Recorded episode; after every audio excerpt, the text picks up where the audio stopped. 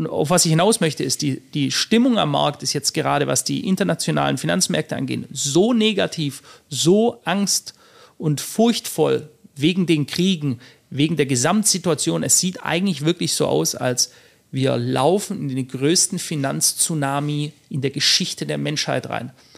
Und ich glaube auch, dass wir das tun werden, aber eben noch nicht jetzt und nicht dann, wenn es alle erwarten. Herzlich willkommen zu einer neuen äh, Dein Geld kann mehr Folge. Heute habe ich einen sehr, sehr spannenden Gast bei mir zum Interview hier in Zürich. Er ist ein erfolgreicher Unternehmer aus Deutschland, aus dem Finanzbereich. Eine sehr starke Stimme, wenn es auch um politische Themen geht, international, aber auch in Deutschland. Und hat sein eigenes Analysehaus, einen großen Finanzpodcast auf YouTube, sehr erfolgreich. Ich freue mich riesig, dass du hier bist. Philipp Hopp, herzlich willkommen. Danke, Marc. Ich freue mich auch. Ich freue mich immer, wenn ich hier in, in Zürich bin, ähm, weil ich einmal das Land sehr liebe, aber auch ganz speziell die Stadt hier. Sehr schön. Ja, du hast ja gewisse Affinität zur Schweiz. Du warst ja früher mal, ich weiß nicht, wie alt du warst, wir haben einfach ganz kurz darüber mhm. gesprochen gehabt. Du warst ja schon mal in der Schweiz in der Schule, richtig? Richtig, ich habe in der Schweiz gelebt, im Engadin, in Zurz. Ähm, und äh, da habe ich die, die Liebe zu den Schweizer Bergen ich weiß nicht, ob ich sie da entdeckt habe, aber dort habe ich sie auf jeden Fall sehr intensiv ausgelebt. Wir sind sehr oft beim Skifahren gewesen. Äh, aber ich bin auch so, also als Beispiel des Engadin ist ja im Sommer auch eine absolut wunderschöne Gegend, in den Bergseen schwimmen zu gehen, dort wandern zu gehen, zur Hirschbrunft, erinnere ich mich noch. Okay. Sehr nice. Richtig, ja. Ja, cool. Ja, wir werden sicherlich heute auch ein bisschen über deine Vergangenheit noch sprechen, wo du herkommst, ähm, mhm. ja, wie du auch zum Unternehmer geworden bist, äh, den du heute bist. Starten möchte ich aber mit, ich weiß nicht, ob es dein Lieblingsthema ist, aber du sprichst ja auch sehr, sehr oft im, ja, im Kanal, den du hast, auf mhm. YouTube und so weiter, über das Thema Politik, Gesellschaft. Wie schätzt du die aktuelle Situation ein, auf die Welt gesehen zum Beispiel? Wir können es mhm. nachher auch auf, die, auf Deutschland und die Schweiz vielleicht ein bisschen runterbrechen, aber mhm. was läuft gerade gut, was läuft schlecht aus deiner Sicht? Äh, ich würde sagen, besprechen wir besser das Gute, weil da haben wir eine sehr kurze Liste, sonst müssten wir hier okay. noch mehrere Tage uns einmieten.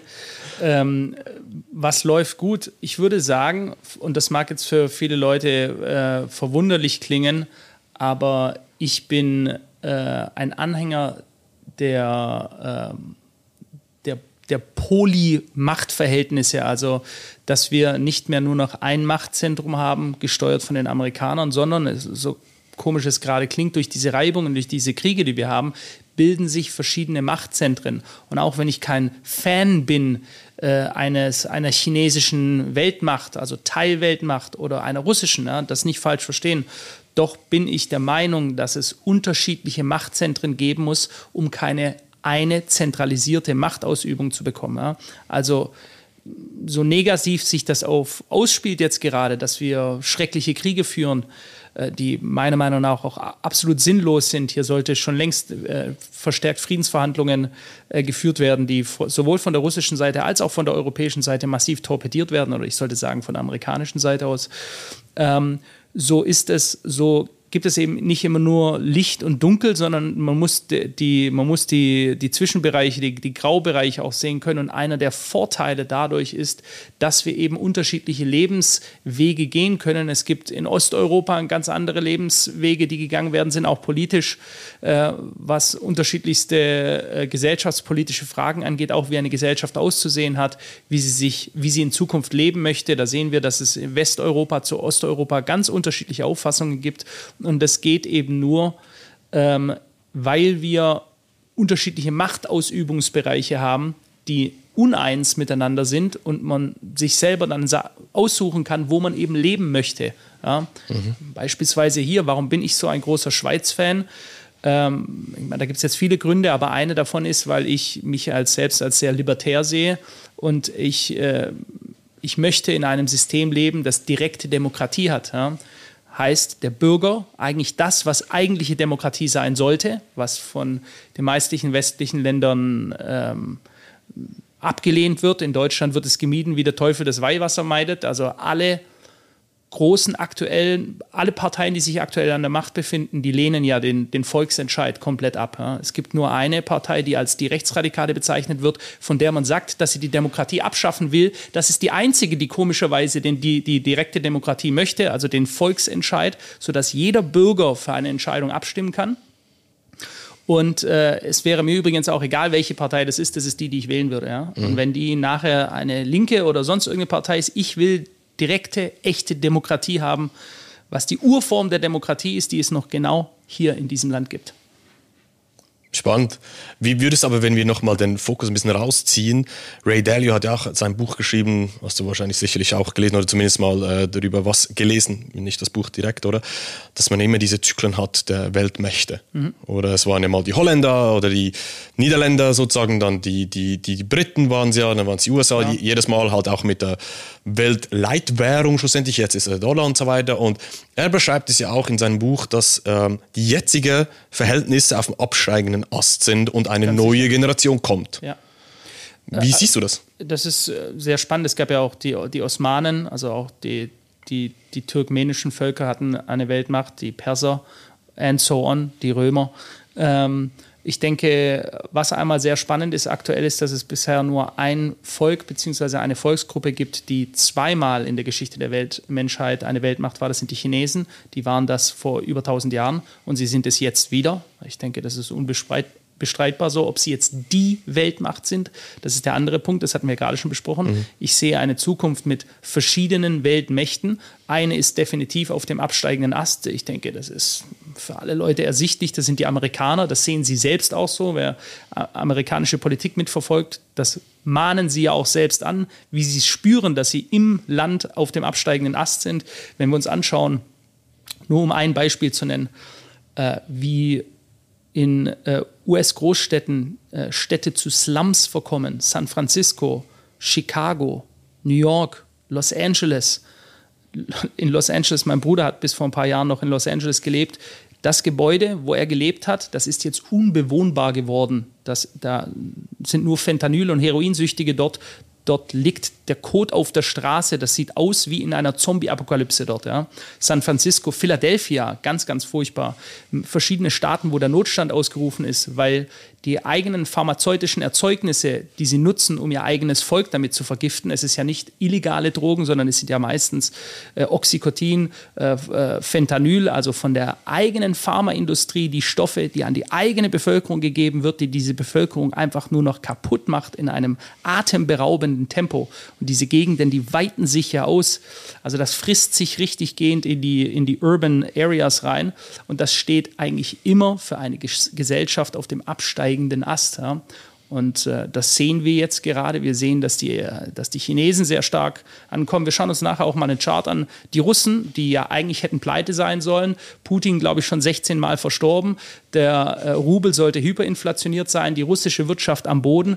Wir sehen jetzt gerade, dass die russische Wirtschaft trotz der härtesten Sanktionen, die jemals auf ein Land äh, auferlegt wurden, einen deutlich stärkeren Wirtschaftswachstum als die USA haben, einen zehnmal so hohen Wirtschaftswachstum wie die Deutschen. Also die Deutschen sind ganz, ganz hinten angelangt. Ja, also es ist. Ähm, die Chinesen sagen ja eigentlich, mögest die, sie wünschen sich gegenseitig immer, mögest du in spannenden Zeiten leben. Ich glaube, das können wir jetzt aktuell sagen. Ja, das ist wirklich spannend. Du hast ja auch eine Grafik mitgebracht, die können wir hier auch gut, mhm. Äh, ganz kurz einblenden. Das war ja das Wirtschaftswachstum der G20-Staaten. Genau. Ich glaube, schlussendlich ist es äh, auch wichtig, gerade aus Investorensicht, oder? Ja. Werden wir nachher noch genau darüber sprechen, ja. auch wie ihr das Ganze analysiert und so weiter, oder? Es gibt die eine Sicht, das sind die das, ich sage jetzt mal, das Bauchgefühl, die Medien und so weiter, was irgendwas etwas sagen und dann gibt es die Realität, was an den Märkten Richtig. wirklich passiert, oder? Und vielleicht willst du mal ganz kurz sagen, warum du diesen äh, Chart auch mitgebracht hast. Ja, ich denke gerade in Deutschland dadurch, dass viele Menschen ähm, sich durch die Mainstream-Medien auch massiv manipulieren lassen, ist äh, diese Grafik eigentlich komplett undenkbar. Sie dürfte nicht sein, denn äh, eigentlich müsste es ja Deutschland, diesem reichen, wunderbaren Land, sehr, sehr gut gehen. Ähm, und wir haben ja ganz vorne mit dabei, die Russen sanktioniert. Die Russen sind hier mit 4,9 Prozent Wirtschaftswachstum. Genau, vielleicht musst du ganz kurz sagen, hier sehen wir das Bruttoinlandsprodukt, Bruttoinlandsprodukt vom ersten halben Jahr exakt. 2023. Das bedeutet, wie viel dieses Land umgesetzt hat. Richtig, genau. Und übrigens Finanzen.net, also das ist keine russische Quelle oder irgendwas, ne, falls es wieder heißt, sondern das ist eine deutsche Quelle. Ja. Und dann sehen wir an Platz Nummer 1 Indien, China, Richtig. dann kommt Indonesien, Russland, ja. schon Platz 4, oder? Staaten, ja, das ist jetzt der Gegenpol zur westlichen Welt. Mhm. Das ist das, was jetzt gegründet wurde und so stark wurde, war, weil wir dafür gesorgt haben, dass wir in einen Konflikt mit diesen Ländern gehen.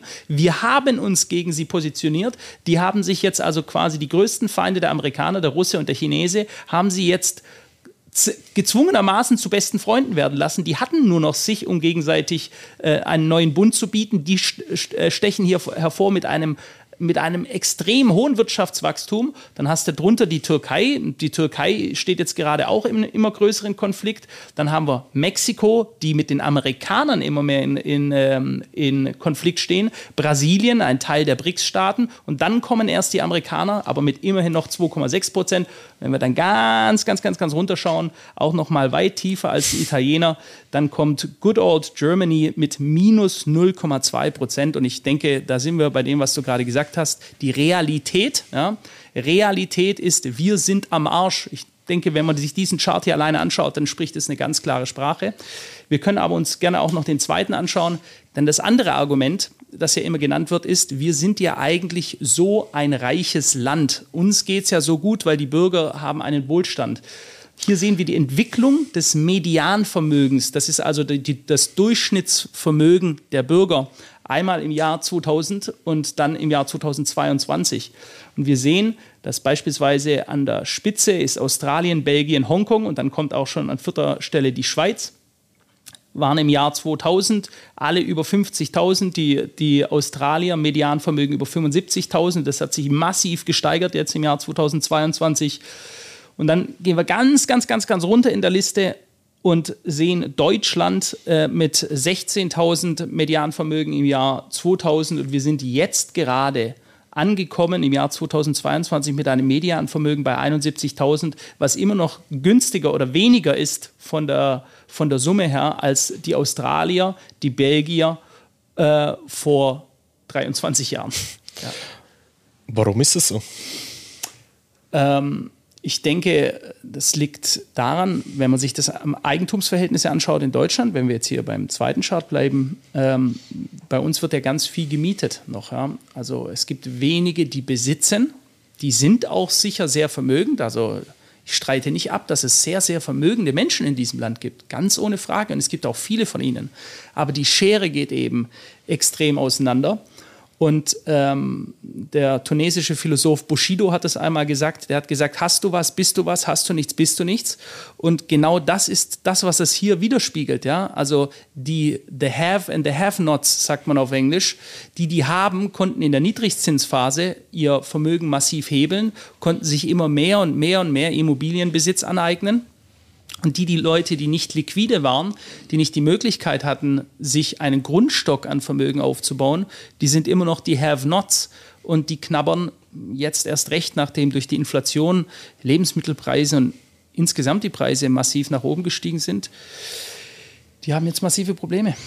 Also, wenn ich dich richtig verstehe, dann sagst du, die Leute, also jetzt Deutschland ist bezüglich dem Bruttoinlandprodukt sehr schlecht unterwegs obwohl immer wieder in den Medien hört man in deutschen Medien, oder uns geht es ja gut und so weiter und so fort, Natürlich, oder? Ja. Und auch beim Einkommen ist Deutschland jetzt nicht an vorderster Front. Jetzt kann man auch sagen, okay, Deutschland ist ein bisschen günstiger zu leben als mhm. vielleicht andere Länder, oder? Vielleicht gleicht sich das aus. Jetzt habt ihr ja eine, du bist ein Zahlenmensch, logischerweise, oder mit deinem, äh, mit deinem Unternehmen auch. Die Ampel hat ja gerade Regierung, also die Ampelregierung in Deutschland hat ja gerade ein bisschen Probleme, sagen wir mal so, oder mit dem ja. Budget. Aber es heißt ja wieder, ja, wir müssen hier ähm, mehr Geld, äh, mehr Steuern einnehmen und so weiter, weil wir es ausgeben müssen. Mhm. Hilft das nicht, die Subvention, die jetzt die Ampelpolitik äh, ja, auf den Weg bringt? Glaubst du nicht, dass das irgendwie einen positiven Effekt haben wird auf die Wirtschaft? Also ich halte nichts von Subventionen, denn Subventionen bedeutet ja, dass ich Steuergelder nehme, also Gelder, dass die Leute bereits an Steuern gezahlt haben und ich verteile es einfach nur um. Ja? Damit profitieren manche, die in der Lage sind, diese Subventionen nutzen zu können. Das sind meistens Wirtschaftskonglomerate, die dann ganz bewusst in solche Branchen reingehen.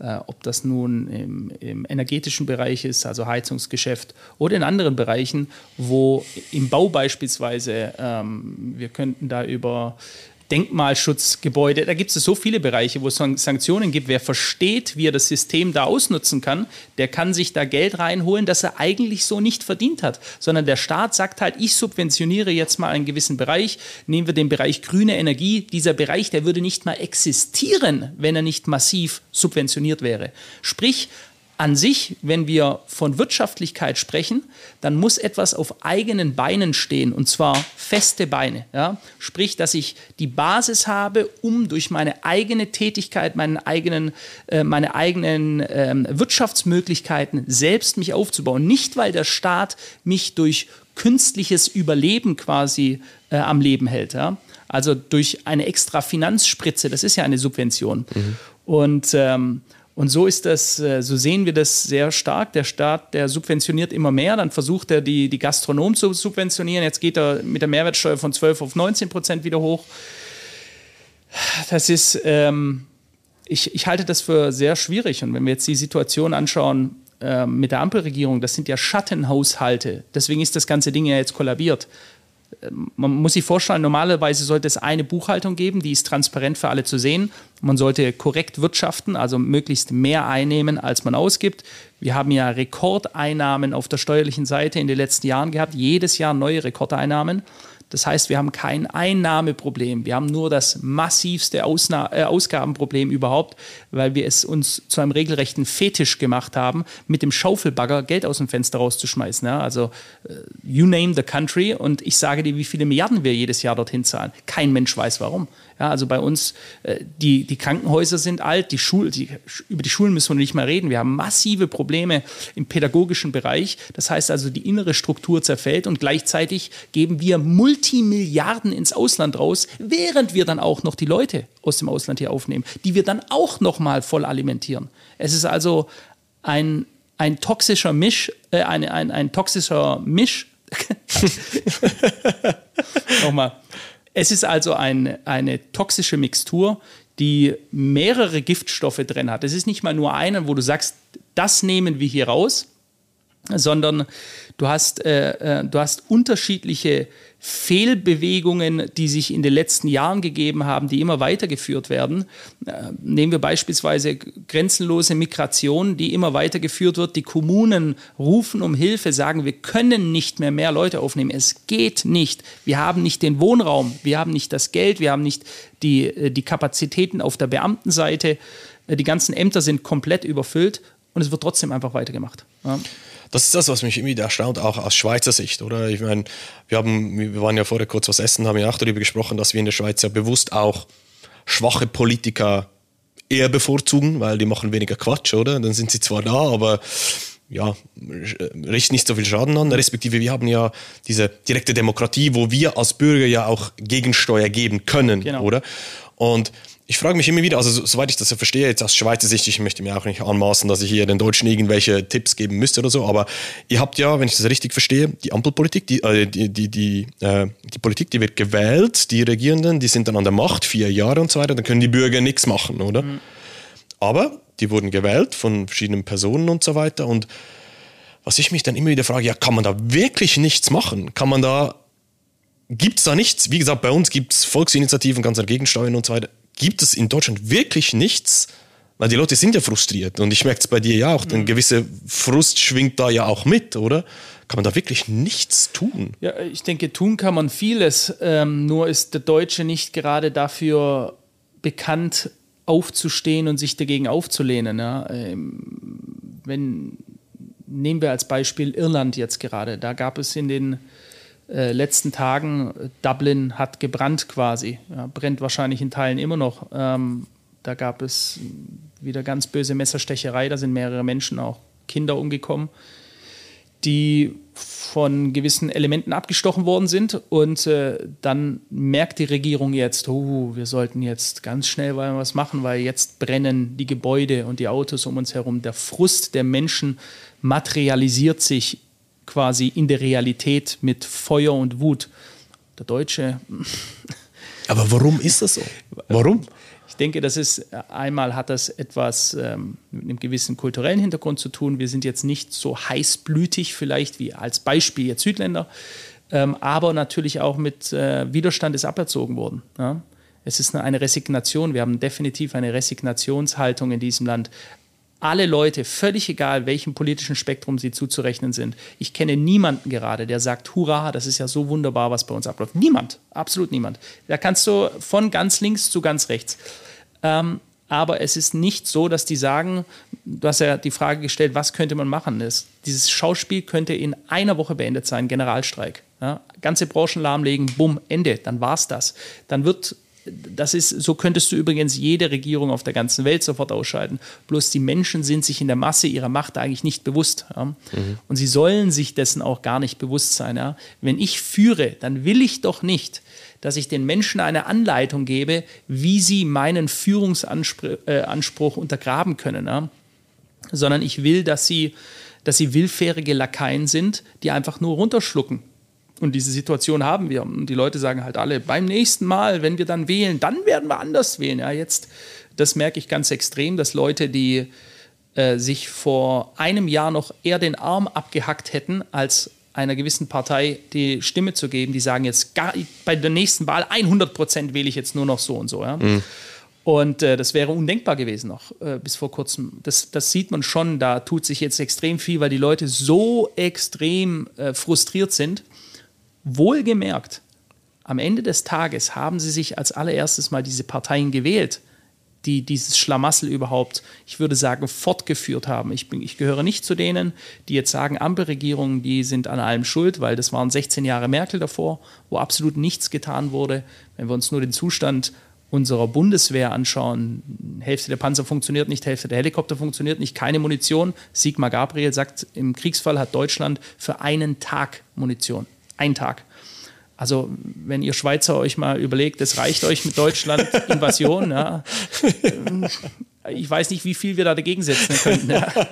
Ähm, und deswegen, das ist ja, das, die sind ja Zustände, ähm, die sind nicht seit gestern da, die sind auch nicht erst seit der letzten Wahlperiode da, sondern die sind durch über ein Jahrzehnt mit Merkel, wo einfach wegschauen, weitermachen, von der Substanz abtragen. Das haben auch die Charts ja hier gezeigt. Das ist ein ständiges von der Substanz abtragen. Und diese Substanz war da. Wir waren ein sehr, sehr starkes Land. Wir waren die, die vierte große Wirtschaftsmacht auf der Welt. Ähm, und das braucht natürlich auch eine Zeit lang, bis du äh, die gute Substanz abträgst.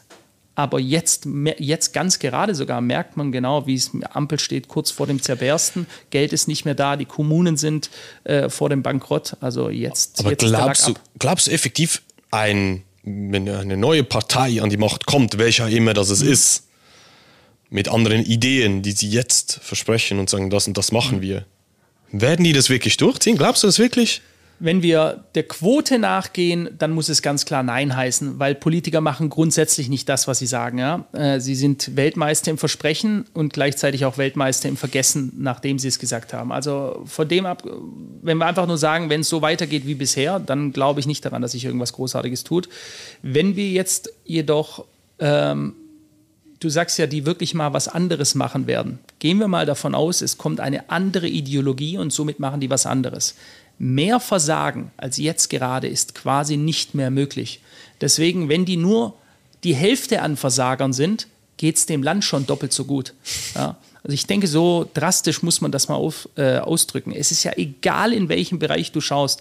Die US-Medien, die internationalen Medien, die gucken dieses Land nur noch an, egal wo ich hingehe im Ausland, die sagen alle, was ist denn bei euch los? Ja? Ihr habt ja den, den letzten Funken an Verstand verloren. Und deswegen ist es vielleicht eher so eine Sache, wenn du jetzt eine Regierung hast, die nicht mehr nur ihren Primärfokus auf den, die Zerstörung der Wirtschaft hat, die Atomkraft abzuschalten, während wir keine gesicherte Energie haben, sämtliche Strukturen gleichzeitig abzubauen, dann wird es schon wieder eine Aufbruchstimmung geben. Mhm. Okay, also wenn ich, wenn ich das ein bisschen zusammenfasse und sage, okay, ähm, in Deutschland eben eine Regierung, die ein bisschen weniger Quatsch macht wie die jetzige, ist schon ein Gewinn fürs Land. Absolut. Und die Methode, die du siehst, die theoretisch möglich wäre, wenn die Leute das auch ja, den Mut dazu hätten, wären theoretisch Generalstreiks, um sozusagen zu sagen, hey, Politik, wie ihr das macht, geht gar nicht. Weil ihr handelt ja nicht von euch aus, aber das wäre jetzt eine Methode, weil ich glaube, die Leute, die, die hören das ja auch mittlerweile, die wissen das ja auch, oder? Und ich glaube, es ist auch wichtig, mal ein paar Gedanken mitzugeben, ja, was, was kann man überhaupt machen, oder? Ja, also ich bin, äh, wie gesagt, ich rufe das möchte ich jetzt auch gleich Disclaimer, ich rufe nicht zur Re Revolution auf. Ganz wichtig, genau. ähm, nee, aber das ist ja, das ist ja keine neue Idee oder so. Ähm, wenn die Menschen in der Masse die Arbeit niederlegen würden, dann würde die, Wild die Wirtschaft zum Stillstand kommen. Und wenn die Wirtschaft zum Stillstand kommt, dann ist es ganz schnell aus. Ja. Das ist mhm. ungefähr so, wie wenn eine Woche lang der Strom ausfallen würde. Nach vier Tagen ist, herrscht Anarchie. Ja. Mhm. Mhm. Und das wäre dort ganz ähnlich. Und dann würde, würden die Menschen äh, das politische System zwingen. Jedoch ist das doch, das Individuum hat immer Angst um sein Einzelschicksal. Ja? Und der, der Deutsche sagt, hofft lieber, bitte, bitte, dass noch irgendwie alles gut wird.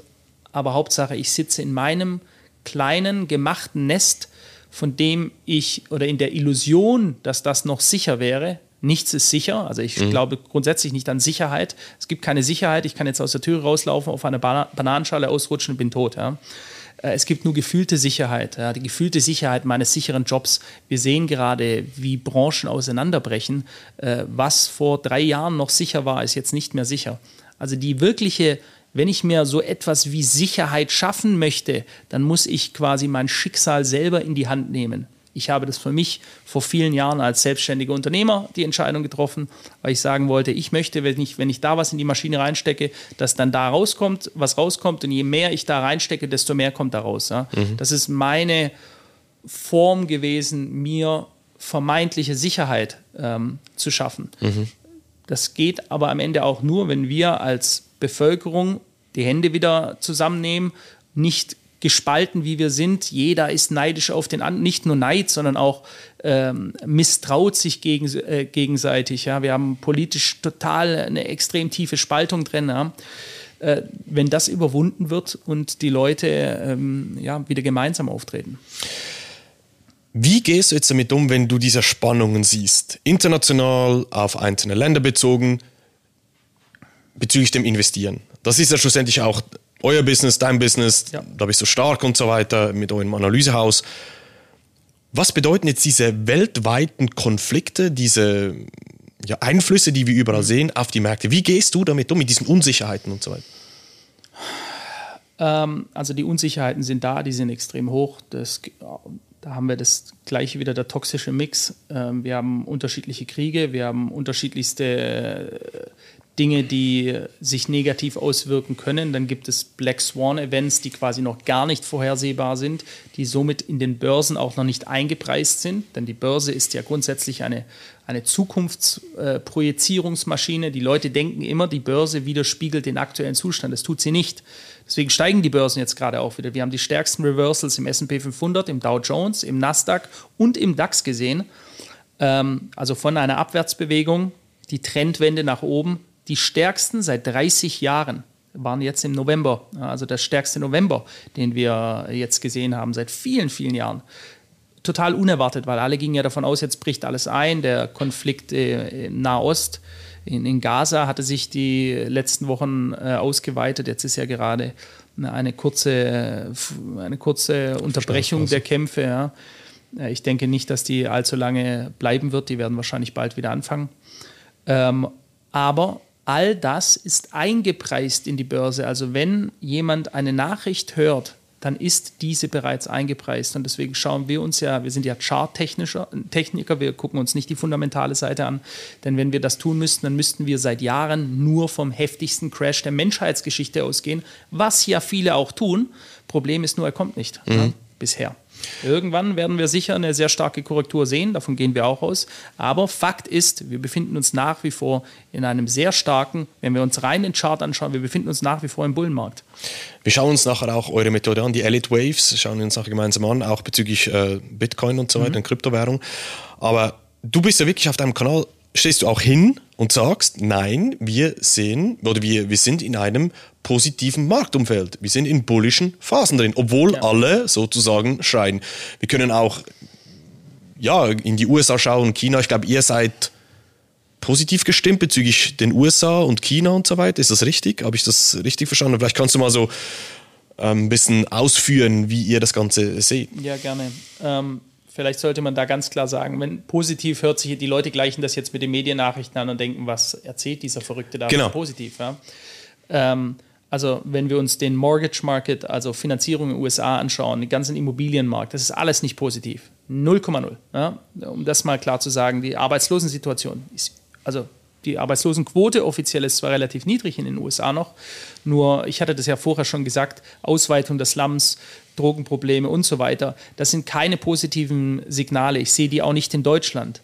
Aber, und jetzt kommt das große Aber, die Leute in der Masse setzen immer die aktuelle wirtschaftliche Situation mit den Börsenpreisen in Verbindung und diese korrelieren nicht. Das ist ganz klar unsere Meinung. Das haben wir die letzten Jahre schon gesehen. Wenn das so wäre, dann dürften die, die aktuellen Indizes nicht nahe ihren Höchstpreisen, also ihren Allzeithochs sein. Das dürfte einfach nicht sein. Ja. Es ist aber so. Und äh, das ist das, was wir, wir hatten ja letztes Jahr uns schon, äh, als wir im Oktober die Tiefstände gesehen haben, 2022 hatten wir uns klar positioniert und gesagt, 2023 wird ein ganz starkes Jahr. Wir haben beispielsweise im US-Technologieindex Nasdaq, haben wir äh, jetzt aktuell, es müssten 51 Prozent seit den Tiefs äh, gewesen sein. Das sind also sehr, sehr starke Bewegungen und das haben alle nicht erwartet.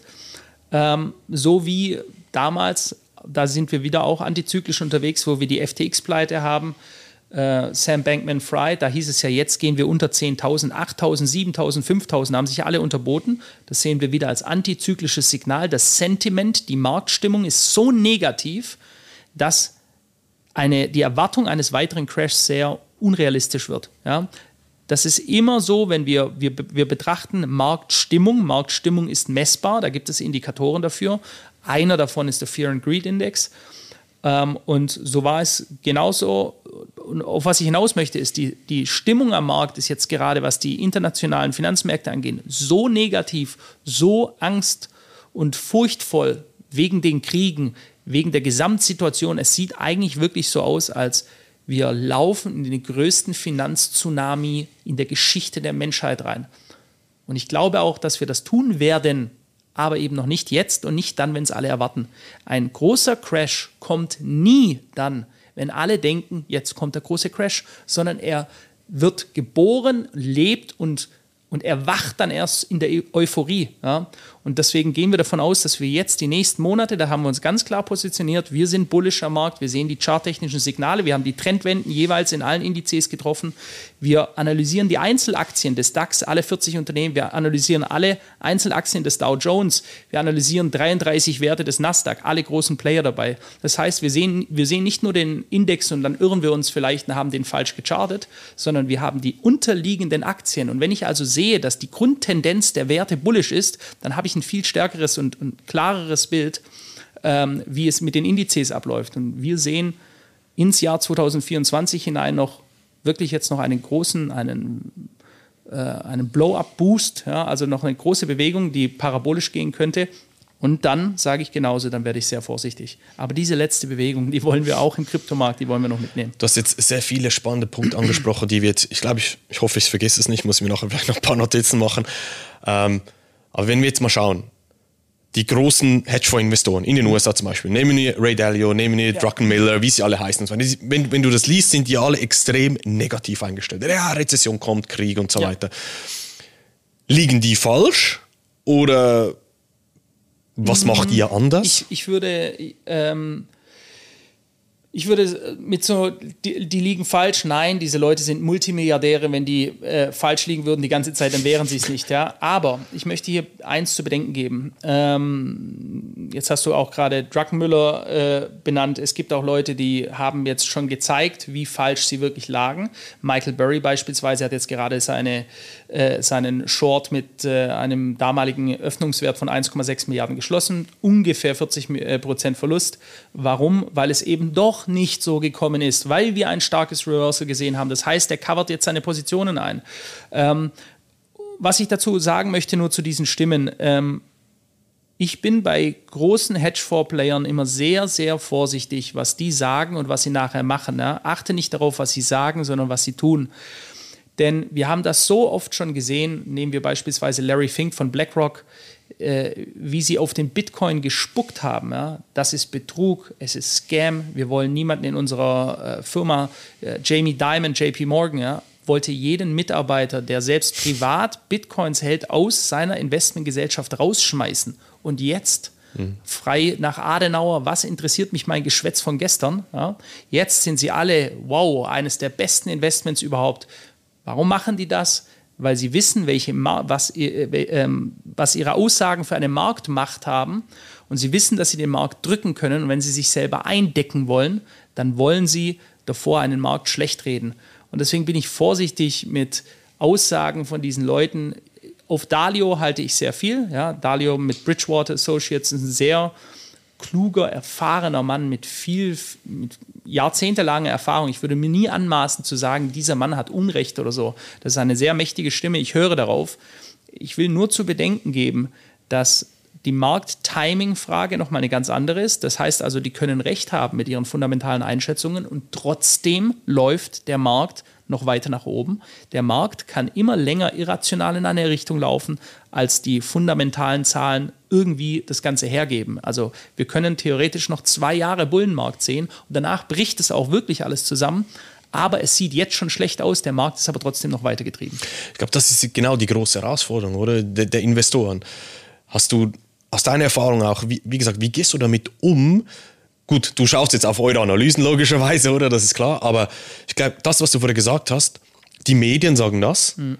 Der Markt macht irgendwie das und die Leute versuchen das irgendwie zusammenzubringen. Halt so eins plus eins sollte doch zwei geben, aber gibt drei oder keine Ahnung ja, auf was, jeden Fall nicht zwei. Ja. Und ich denke, das merken oder anders gesagt, die Leute, die erfolgreicher sich an den Finanzmärkten tunneln, die merken das normalerweise und die Leute, die dieser Grundlogik folgen, äh, jetzt habe ich gehört, irgendeine gute Nachricht über Lufthansa und jetzt bin ich da ganz schnell bei Lufthansa rein und jetzt fällt es trotzdem, ich verstehe das nicht, diese Scheißbörse, das habe ich ja schon hunderte Male gehört, ja, ja weil diese Logik funktioniert halt nicht, ja, so läuft es nicht, ja der Markt ist nur kurzfristig, also Medienereignisse sind Katalysatoren für eine Bewegung, dass es eben schnell nach oben oder schnell nach unten geht, ähm, aber sie sind nicht der nachhaltige Treiber. Der Markt ist getrieben von Zyklen. Ja? Beim Bitcoin können wir das ganz toll sehen, ist wahrscheinlich der zyklischste Markt überhaupt, der mir jetzt bekannt ist. Äh, deswegen lässt er sich auch äh, mit der Elitwellen-Methodik sehr, sehr gut analysieren und sehr präzise. Ähm, Und äh, diese Zyklen sind eben wiederkehrende Zyklen auf der Preis- und auf der Zeitachse. Und die ganze Welt ist zyklisch getrieben. Also da würden wir jetzt ein ganz anderes Thema reingehen. Wetterphänomene sind zyklisch getrieben. Ja?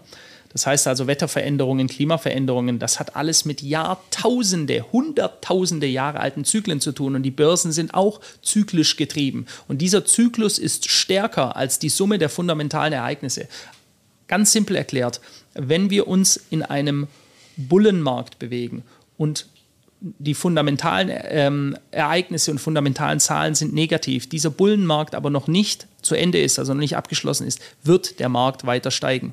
Wir behaupten, dass dieser äh, Bullenmarkt noch nicht zu Ende ist. Es ist der längste Bullenmarkt, den wir bisher in der Geschichte der Börse erlebt haben. Er ist noch nicht zu Ende.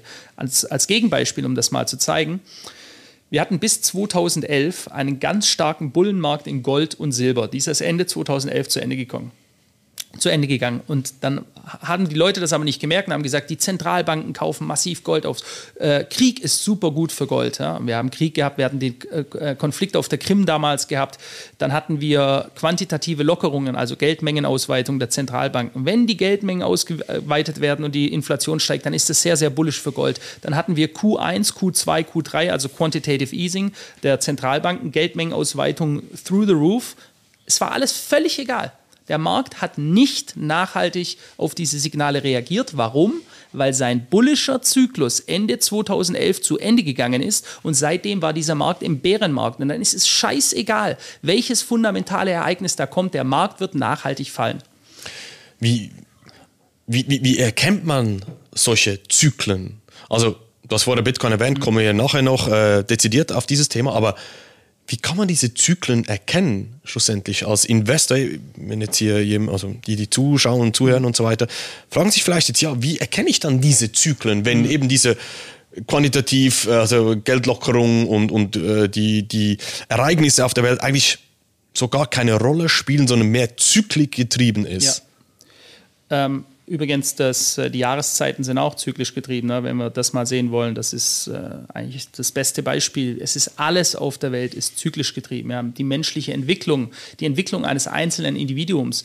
Der Mensch geht in sieben Jahreszyklen. Ja? Also alle sieben Jahre macht ein Mensch einen gewissen Entwicklungssprung oder eben auch nicht. Der bleibt stehen, aber dann merkt man, dann kriegt man eine richtige Unsicherheit rein. Das ist oftmals auch ein Zeitpunkt, wo sich beispielsweise ein Mensch selbstständig macht oder nicht, wo eine große Veränderung macht. Das sind sieben Jahreszyklen. Und ähm, zum Punkt, wie erkennt man das? Wir nutzen dafür das Instrument, ähm, die Elliott-Wellen-Methode, die kommt aus der Zyklik heraus. Äh, sie bemisst Ausdehnungen von äh, Kursverläufen. Also, um das mal ganz simpel zu erklären, Ralph Nelson Elliott ist eigentlich Naturwissenschaftler gewesen. Und der hat gesehen, dass alles auf der Welt ähm, verläuft in auf- und Abwärtsbewegungen, in Wellenbewegungen. Ja? Und äh, diese Wellenbewegungen sind bemessbar.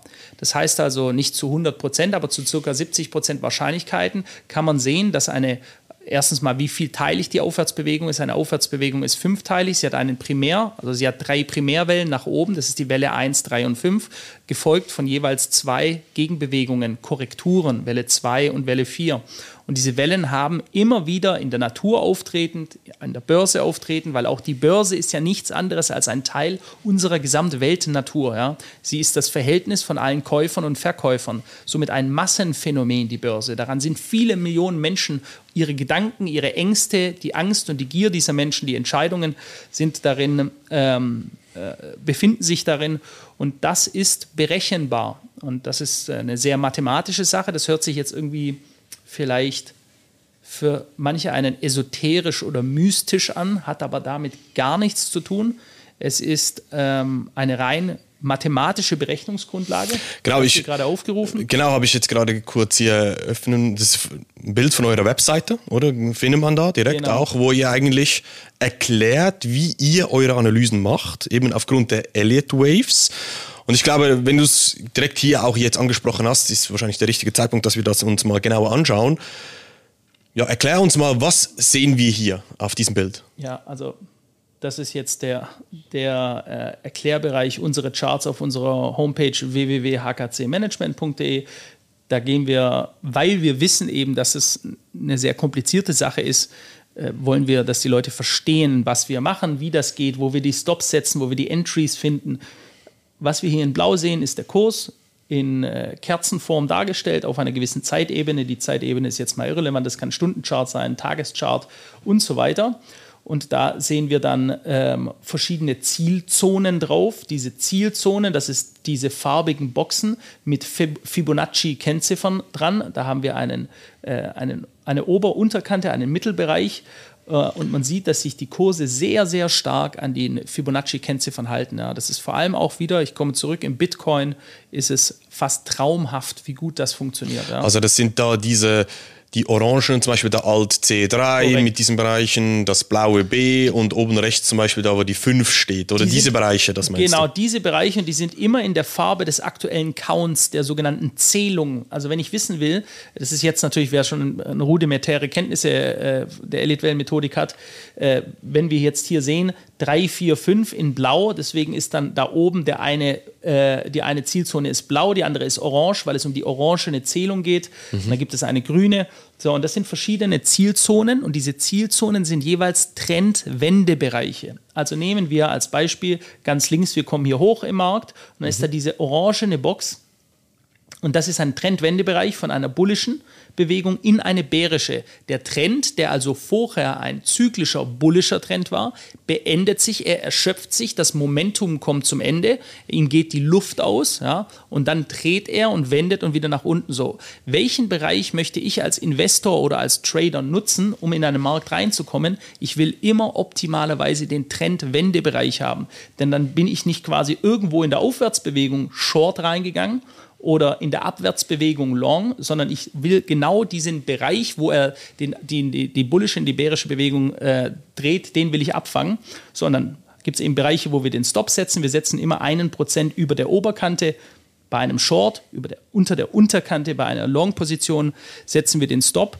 Und, äh, und die ganzen großen Wellenbewegungen, diese berechnen eben die Ausdehnungen, wohlgemerkt auf äh, preislicher Ebene, nicht auf zeitlicher Ebene, berechnen die Ausdehnungen, wo ein Kurs aller Wahrscheinlichkeit hinkommt. Da gibt es immer ein primäres und ein sekundäres Szenario. Also auch wir können nicht sagen, 100 Prozent, das läuft jetzt genau dahin. Das mhm. kann manchmal funktionieren. Ja. Es gibt aber auch immer zwei Möglichkeiten. Äh, und das sieht man dann, das ist die Alt, zum Beispiel ganz rechts unten. Alt 4 ist die Alternative 4, das alternative Szenario.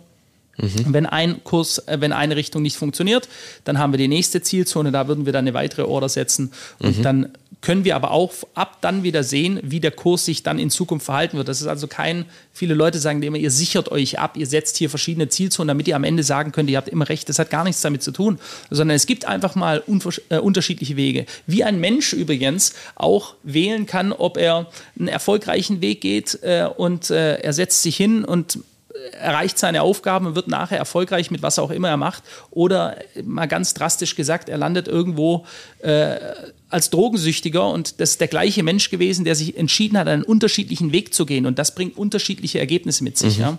Und so ist es bei den Kursen auch. Und je nachdem, welchen Weg der Kurs gewählt hat, können wir dann mit recht hoher Genauigkeit berechnen, wie es weitergeht. Was würdest du jetzt entgegnen einer Person, die das zum ersten Mal hört und sagt, ein Kaffeesatz lesen, irgendwie ein paar Zahlen zeichnen und so mhm. weiter. Da gibt es ja auch die, man kennt es ja, die Dreiecke, die Vierecke, was die Leute auf YouTube teilweise auch alles zeichnen und so weiter, oder? Und jetzt geht es dahin und dahin, oder? Ich würde sagen, es ist keine Kaffeesatzleserei, sondern wir machen Hühnerknochen. Wir haben da einen Bio-Hühnerhof und diese Hühnerknochen nutzen wir und werfen wir und da. Nee, Spaß beiseite, aber du siehst schon nicht, das habe ich natürlich nicht zum ersten Mal gesehen. Äh, ob äh, Kaffeesatzleserei, Tarotkarten äh, Hühnerknochen oder die Zukunft von einer brennenden Zigarette ablesen. Alles schön und gut. Ich sage dann einen alten schwäbischen Spruch und der ist, was der Bauer nicht kennt, frisst er nicht. Und so ist es eben bei den Menschen oftmals auch. Alles, was unbekannt ist, ist erstmal mysteriös und am besten, es kann gar nicht stimmen. Ich kann da jedem nur raten, bemesst uns wie man übrigens die Politische auch bemessen soll, Politiker auch bemessen sollte, nicht an den Worten, sondern an den Taten. Ne? Und die Taten sind bei uns die Prognosen. Und daran soll dann jeder selber für sich entscheiden, ob das funktionieren kann oder nicht. Aber nur gleich auszuschließen von vornherein, dass etwas, das man selbst nicht versteht, deshalb nicht sein kann, halte ich für vermessen. Äh, ich würde mir sowas anschauen. So gehe ich auch bei anderen Dingen vor. Also mal ganz blöd gesagt, wenn mir einer sagt, er hat die Möglichkeit, aus meiner Hand zu lesen und er weiß morgen, äh, keine Ahnung, die Lottozahlen, dann sage ich nicht so ein Blödsinn, sondern dann sage ich, beweise es mir. Ja? Mhm. Und wenn das funktioniert, dann ist mir völlig egal, wie der das macht. Mich interessiert nur eines, dass Dinge funktionieren. Wie das gemacht wird, ob ich das verstehe oder nicht, ist an sich zweitrangig. Es muss funktionieren. Mhm. Ja? Und ähm, das kann ich da auch nur sagen. Also Warum, warum würdest du denn sagen, dass die Elliott Wave Methode jetzt das oder die Methode ist, die am besten funktioniert. Ich meine, schauen wir zurück. Seit Corona sind ja die Finanz-YouTube-Kanäle, die, die Leute, die irgendetwas mit Analysen machen und die zeigen, wie du traden kannst, die sind ja wie Pilze aus dem Boden geschossen. Absolut, oder da gibt es ja. ja. auch viele schwarze Schafe da draußen, über das müssen wir nicht Richtig. diskutieren und so weiter und so fort. Aber warum glaubst du oder wisst ihr, kannst da gerne argumentieren von, von beiden Seiten her, dass die Elliott Wave Methodik das richtige Instrument ist, respektive, wir können es auch anders formulieren, was ist das Gute an der Elliott Wave Methodik mhm. und was ist das Schlechte aus deiner Sicht? Okay, gute Frage. Äh, was ist das Gute? Dass es einen, immer einen Eindruck gibt, wo in einem Zyklus ich mich jetzt gerade befinde. Also beispielsweise, ich kann sehen, ob ich mich in einer Aufwärtsbewegung im letzten Drittel bewege und mir deshalb in der Abwägung meiner Entscheidung, ob ich jetzt noch einsteige, sagen, nein, es ist besser jetzt abzuwarten, selbst wenn der Markt noch 10, 15 Prozent läuft, danach wird er wahrscheinlich größer korrigieren und dann suche ich wieder nach der Trendwende einen Einstieg. Das ist ein großer Vorteil. Es gibt mir also einen Einblick dazu, was die meisten Leute nicht wissen.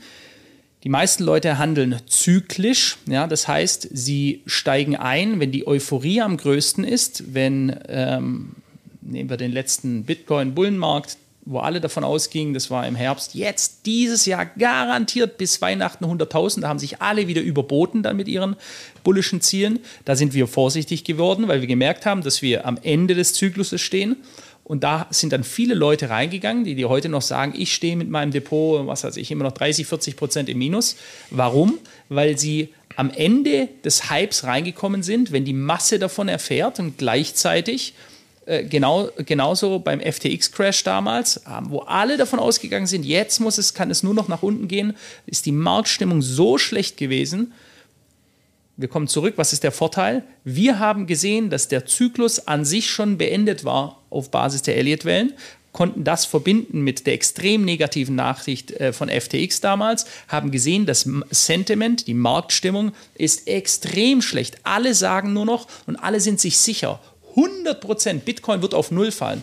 Da habe ich, ich habe damals ein, mir einen Spaß daraus gemacht. Ich habe einen Ordner mir gesammelt mit den ganzen Kommentaren. Bitcoin wird auf Null fallen. Ihr werdet schon sehen. Habe gesagt, ich werde es euch alle vorlesen, wenn es zu Ende ist. Ja, und dann habe ich über Wochen, es war natürlich ein bisschen sarkastisch, über Wochen, wo wir dann wieder 30, 40, 50, 60 Prozent nach oben gegangen sind, gesagt, Freunde, ich dachte, es geht auf Null. Ja. Jetzt schweigen natürlich alle wieder, die verkriechen sich jetzt wieder unter den Stein, äh, unter dem sie hervorgekommen sind und warten, bis jetzt wieder eine äh, nächste Korrektur kommt. Dann werden die wieder rauskommen, werden wieder sagen, jetzt wird es wieder auf Null fallen.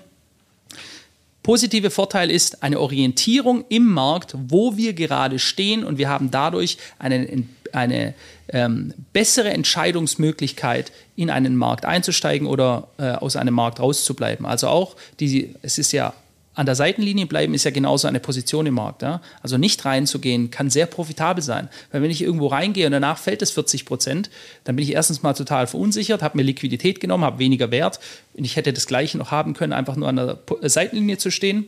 Kommen wir jetzt zum negativen Punkt. Was kann oder was kann es nicht machen?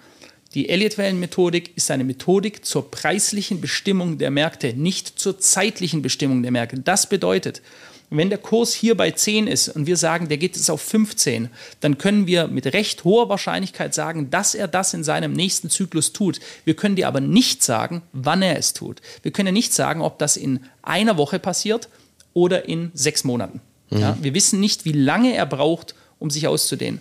Und manchmal, ähm, bestes Beispiel, vor einer Woche, da hat es die Bayer-Aktie, also der deutsche Pharma-Riese Bayer, wir waren sehr bärisch, wir haben eine Zielzone schon genau bei 30 Euro die Aktie gesetzt, haben gesagt, das wird das Ziel unserer Bewegung sein und da standen wir bei, äh, ich meine, es sind so 44 oder so. Wir wussten nicht, was kommt. Es hat, die Bayer-Aktie hat es quasi in einem Schlag über 20 Prozent an Wert abgegeben, hat nach unten gegappt. Die fundamentale Nachricht, also der Katalysatoreffekt war dafür, dass äh, Anuxetian, ein Blutgerinnungshemmer, zurückgezogen wurde. Der war bereits in der Phase 3, also sehr weit fortgeschritten. Bayer hatte erwartet, 4 Milliarden Euro pro, äh, pro Jahr Umsatz damit zu machen, wurde alles zurückgezogen. Die Erwartungen wurden äh, dadurch massiv enttäuscht und diese Aktie hat es runtergeschlagen. Jetzt werden alle Leute sagen, das war der Grund, warum es so war. Wir sagen, es war bereits schon lange in einer bärischen Bewegung und es hat nur den letzten Katalysatoreffekt gebraucht, damit sich das Ganze entladen hat. Jetzt stehen wir plötzlich genau in der Zone, die wir seit vier Monaten auf dem Chart drauf haben. Wir wussten aber nicht, welches Event kommt und wir wussten auch nicht, wie lange es braucht. Also das heißt, es ist ein Tool, die Elliott Waves ist ein Tool zu sehen, wo stehen wir im Markt, wo sind die Trendwendebereiche. Das ist nicht absolut, ist völlig klar, das sind immer so ungefähr Bereiche. Zeitlich kann man ist ein bisschen der Nachteil, kann man nicht präzise sagen, mhm. logischerweise. Ähm, und dann sind eigentlich die News, die noch dazukommen, ist eigentlich so das Sahnehäubchen oder der, oder der letzte Tropfen, der sozusagen noch das Fass zum Überlaufen gebracht hat. News bringen Volatilität in den Markt, ja? also ja. Schwankungsbreite. Das heißt, wenn du einen newsfreien Markt hast, dann hast du wenig Bewegung, hast du Seitwärtsmärkte oder du mhm. hast leicht trendende Märkte ohne große Vola. Ähm, aber äh, beispielsweise Verkündungen der FED, ja, FED-Meetings, mhm. sind immer Tage, wo viel Vola im Markt ist. Der Markt schwankt in einer hohen Breite. Und wenn dann eben gewisse Dinge gemacht werden, dann äh, kann es sein, dass wir dadurch in, in die Trendrichtung eine stärkere Bewegung sehen. Ähm, es ist aber eben in die Trendrichtung. Und so wie äh, beispielsweise, wenn wir in einem bullischen Trend sind, dann werden positive Nachrichten sehr, sehr positiv angenommen und die schieben den Markt weiter an. Es kann aber sein, dass du in einem bärischen Umfeld eine positive Nachricht hast, eine Aktie hat bessere Zahlen als erwartet, dann gibt es einen kurzen Ausschlag nach oben und der wird in den nächsten Tagen dann wieder abverkauft. Aber das ist sehr, sehr schön, was ich, ist mir jetzt gerade immer so ein bisschen durch den Kopf gegangen, weil wenn du dieses Tool hast, sagen wir, die Leute haben jetzt eure Analysen muss man nicht machen, kann man bei euch buchen und so weiter. Ihr habt, glaube ich, 183 Märkte oder so, hast du mir heute Mittag gesagt. Also feel free, sucht euch was aus oder was euch interessiert. Aber die haben jetzt diese Analysen. Jetzt die Schwierigkeit ist ja schlussendlich, glaube ich, dass das wirklich stimmt. Also jetzt als Mensch, als emotional mhm. gesteuerter Investor, sage ich jetzt mal, die Emotionen sollte man ja eigentlich vor der Tür lassen, oder? Aber schwierig bei den meisten was, was sagst du solchen Leuten? Oder die schauen sich dann eben dieses Fed-Meeting an und dann kommen die Arbeitslosenzahlen raus. Ja, super wichtig, ja, ja, und das und das und das. Aber eigentlich, die Zyklen sind schon gegeben. Man muss sich einfach nur daran halten, theoretisch, die Geduld haben. Warum fällt das den Menschen, den Investoren so schwer? Weil wir emotional getriebene Wesen sind. Ja? Und es gibt nur zwei Grundemotionen an der Börse, das ist Angst und Gier. Ähm, und beide sind Gift. Also Beispiel, Angst. Ich bin bereits am Ende eines bärischen Zykluses, es liegt alles brach, dann ist die Angst am größten. Ja. Eigentlich sollte dann die, Zukunft, die Zuversicht wieder wachsen, aber die Angst ist am größten. Wir nehmen den alten Costolani-Spruch, wenn das Blut auf der Straße liegt, musst du kaufen. Wenn das Blut aber auf der Straße liegt, scheißen sich alle in die Hose. Ja, dann kaufen sie nicht, sondern sie verkaufen ihre Positionen, mit denen sie ohnehin zweistellig bereits im Minus stehen. Und da sind wir beim Punkt, ja. Also der Mensch macht, der Mensch ist eigentlich überhaupt nicht für die Börse gemacht. Deswegen sind die meisten Leute Verlierer und nur wenige Gewinner dabei. Das ist Fakt, statistisch gesehen, ja. Wann hattest du das letzte Mal Angst? Äh, Bezüglich dem Investment zum Beispiel. Ach, du ganz ehrlich, äh, wahrscheinlich alle paar Tage. Ja? Das liegt einfach daran, dass erstens mal, ich bin selbstständiger Unternehmer, ich ähm, habe ein Unternehmen, das rasant wächst und das ist immer auch mit Ängsten verbunden es mag Leute geben, die so kaltblütig sind, die da keine Angst haben, aber du bist selbstständiger Unternehmer und du weißt es, egal wie gut das läuft, ich wache manchmal auf und denke mir, oh mein Gott, jetzt wird, alles wird untergehen. Ja, also so, so mal ganz kurze, so, wo ich mich selber schütteln muss, Reality-Check machen muss, sagen, Junge, alles ist gut, uns geht sehr gut. Ähm, diese Angst hat man immer wieder und ähm, man kann das auch in gewisser Weise steuern. Wenn ich natürlich mir die Nachrichten anschaue oder auf Twitter, wie jetzt gerade wieder ganze Landzüge in Gaza zu Schutt und Asche gebombt werden, das macht mir auch Angst ja, über die Zukunft, was das für weitreichende Folgen noch haben könnte. Da bin ich nicht gefeit davor. Also ich, auch ich bin ein, ähm, ein emotionaler Mensch.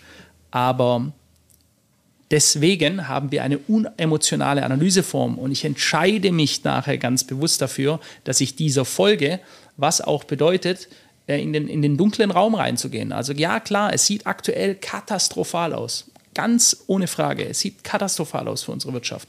Wenn ich sehe, wie Kreditkartenschulden in den USA, da haben wir uns erst Charts angeschaut, through the roof, die Leute können, die haben ja aktuell gerade Visa, Mastercard über 20 Prozent äh, Belastung auf ihre Kreditkartenschulden und sie, sie tun ihr Leben bestreiten, indem sie immer weiter ins Minus gehen. Ja?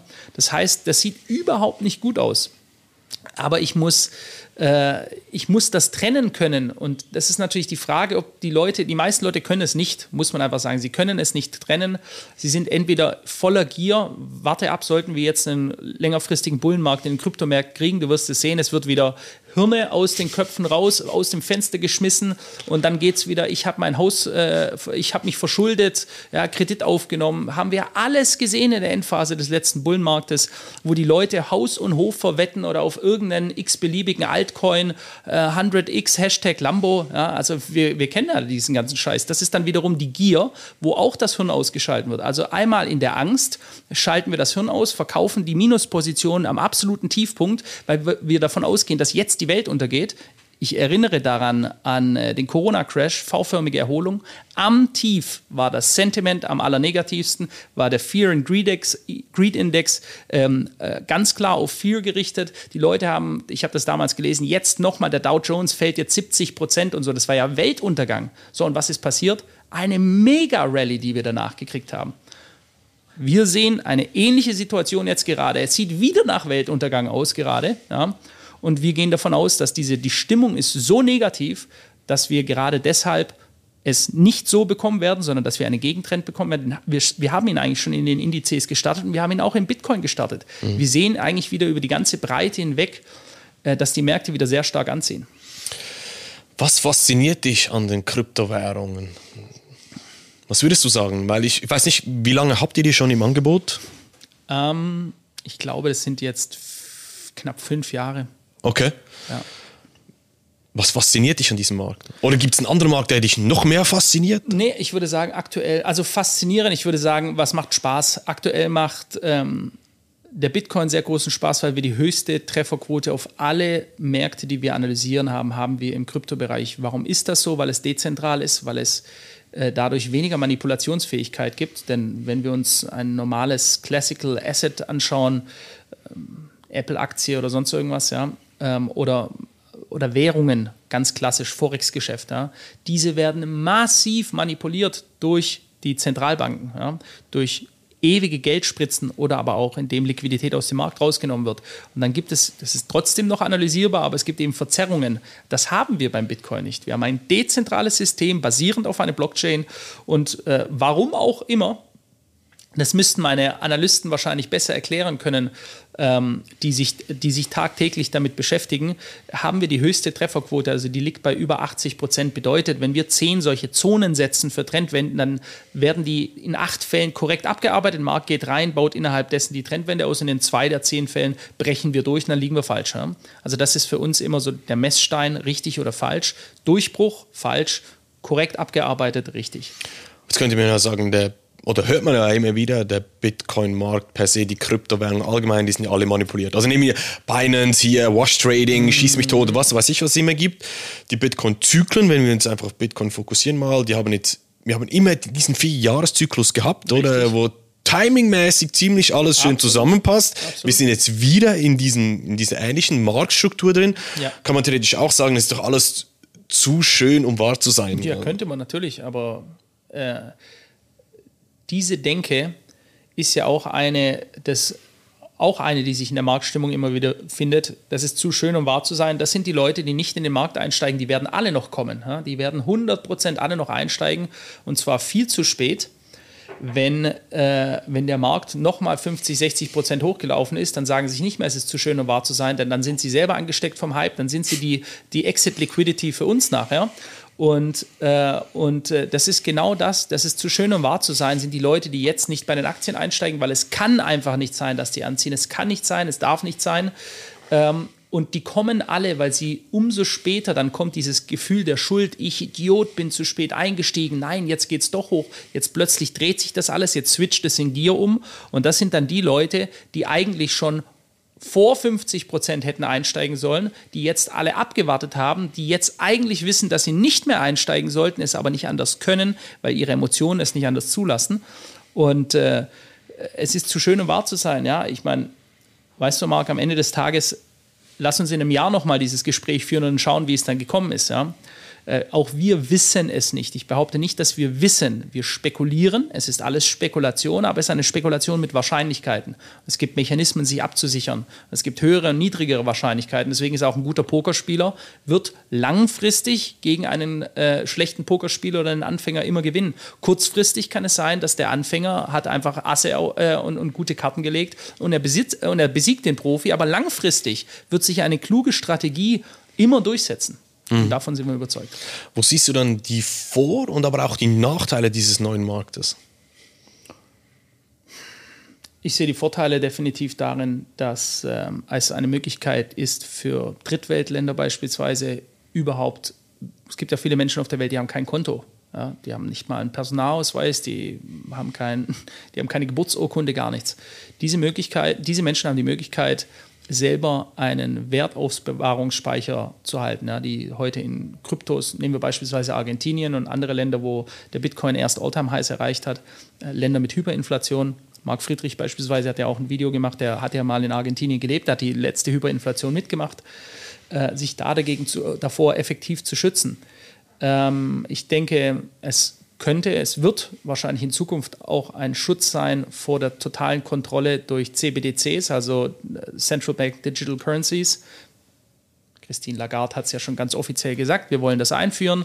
Jetzt langsam dämmert es auch eigentlich jeden, dass das ein Freiheitsentzug ist, denn Bargeld ist Freiheit. Ja? Und wenn wir irgendwann mal nur noch äh, Nummern auf dem Konto haben, dann sind wir nicht mehr weit mit, lauf nicht über die rote Ampel, sonst kriegst du von deinem Punktekonto abgezogen. All das gibt es ja schon in China. Und ich sage dir, unsere, unsere Politiker schauen sehr genau auf diese Sachen hin, wenn sie sich auch immer nach außen hinstellen und sagen, nö, das wollen wir nicht, das sind totalitäre Regime. Die schauen sich ganz genau an, wie gut das funktioniert, wie gut man dadurch die Bevölkerung steuern kann. Ähm, und quasi auch wie Schüler quasi. Du, du sagst ihnen genau, was richtig und was falsch ist und trainierst sie so ein. Und ich glaube, ein Ausweg äh, sind Kryptos. Ich würde da jetzt nicht sämtliche Altcoins mit einbeziehen, aber ich würde jetzt mal so die, die Blue Chips, die zwei Blue Chips, BTC, ETH, ähm, das ist ein Ausweg. Ich kann einfach, ich kann meine gesamten Werte, das könnten Milliarden sein, kann ich nehmen. Ich brauche nur mein Passwort in meinem Kopf haben, setze mich in ein Flugzeug ein und bin weg und bin in der Lage, mir woanders eine, ähm, ein neues Leben aufzubauen. Und das ist eine hervorragende, tolle Sache.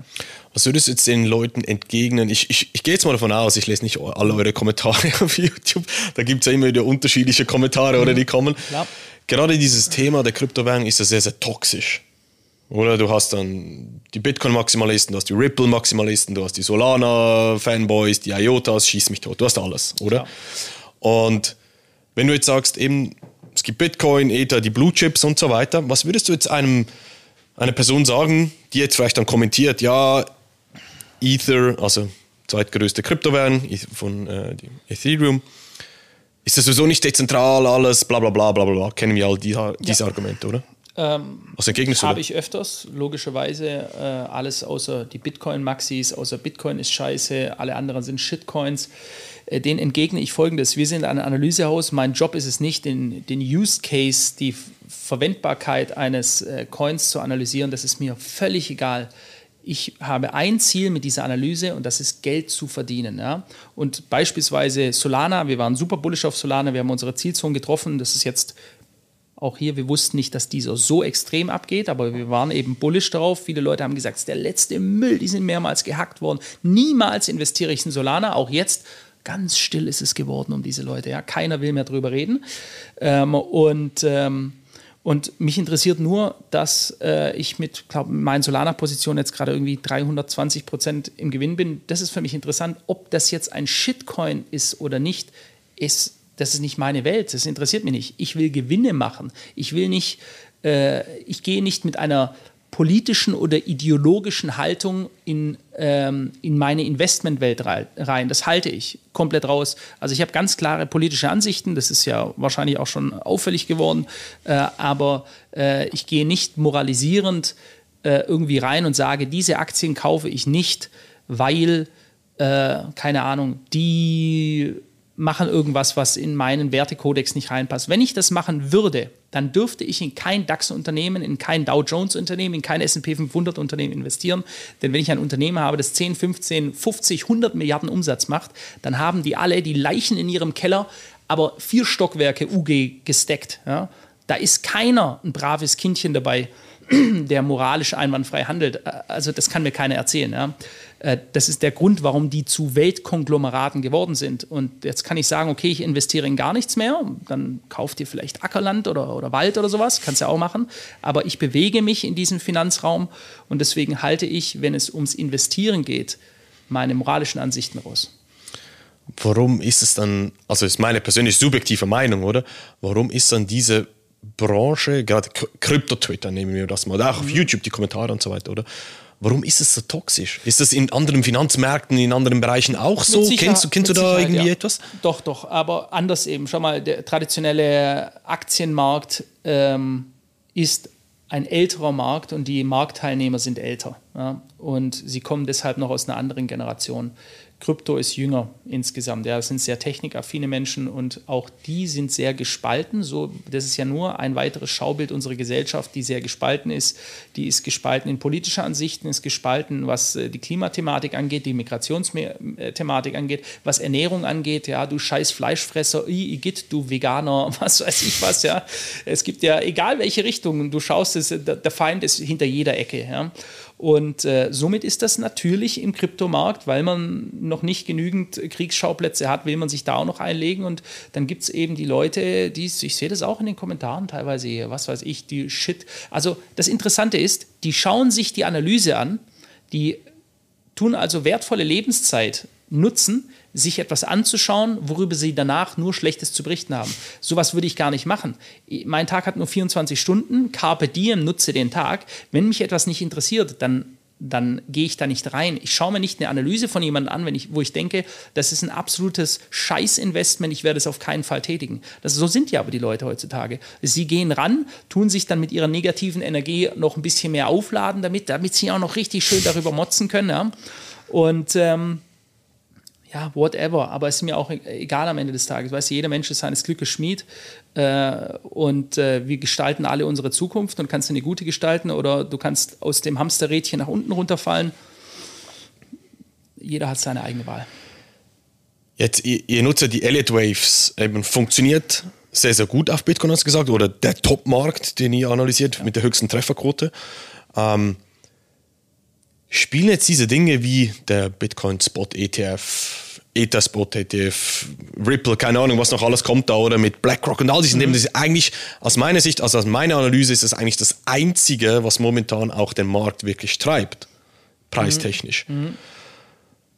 Siehst Weil du das? ja wieder die Erwartung ist, weißt du? Genau, genau. So Aber wie, wie, du hast vorher gesagt, eben News sind eigentlich ja. irrelevant. Ja, also ich könnte mir vorstellen, das ist jetzt aber reine Spekulation, aber ich habe das in dem Video auch schon gesagt, ich könnte mir vorstellen, dass äh, sollten die durch die SEC, die US-Börsenaufsicht, die äh, Spot-ETFs zugelassen werden, egal ob jetzt BTC oder ETH, ähm, nehmen wir mal die großen Fidelity, äh, ähm, Vanguard, State Street, BlackRock, dann ist das wahrscheinlich ein Top der Welle 3, also noch nicht des Gesamtbullenmarktes, aber ähm, von wo wir erwarten auch demnächst jetzt mal wieder eine 30, 40 Prozent Korrektur, die völlig normal ist beim Bitcoin. Also wenn wir das anschauen, wie die Bewegungen sind.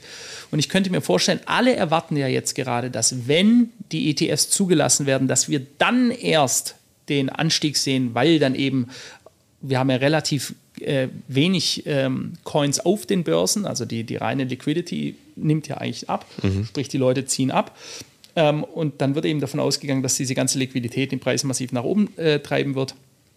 Ich könnte mir vorstellen, dass es genau andersherum kommt, dass die Preise jetzt die nächsten Wochen, vielleicht je nachdem, wann die ETFs zugelassen werden, noch einen Monat, eineinhalb Monate nach oben laufen. Dann kommt, werden sie zugelassen, dann schreien alle 100 Prozent, jetzt knallt es durch die Decke und dann haben wir die Korrektur. Also du bist mehr in diesem Camp im wenn sie kommen, ist es mehr ein Non-Event. Der wird jetzt eher mehr gefrontrun, sagt man das jetzt. Jetzt investieren die Leute aufs, aufgrund der Hoffnung, dass mhm. sie kommen. Und wenn sie dann kommen, muss man sich auch mal überlegen, oder stehen jetzt da draußen so viele Finanzdienstleister, reiche Leute, Investoren draußen, die wirklich nur darauf warten, endlich diesen in Amerika zugelassenen mhm. ETF zu bekommen, damit ich jetzt all in gehen kann. Ist das wirklich. Das, ist eine Story auf jeden Fall, die verkauft wird, ja. Und das heißt ja nicht umsonst, buy the rumors, sell the news. Mhm. Die Rumors sind, dass es jetzt demnächst irgendwann kommen wird. Dann kommen die News und wer dann eben, je nachdem, für euch Schweizer nochmal ein ganz anderes Thema, weil ihr keine steuerliche Belastung habt auf äh, sämtliche Investments, die ihr eigentlich tätigt im, im Finanzbereich.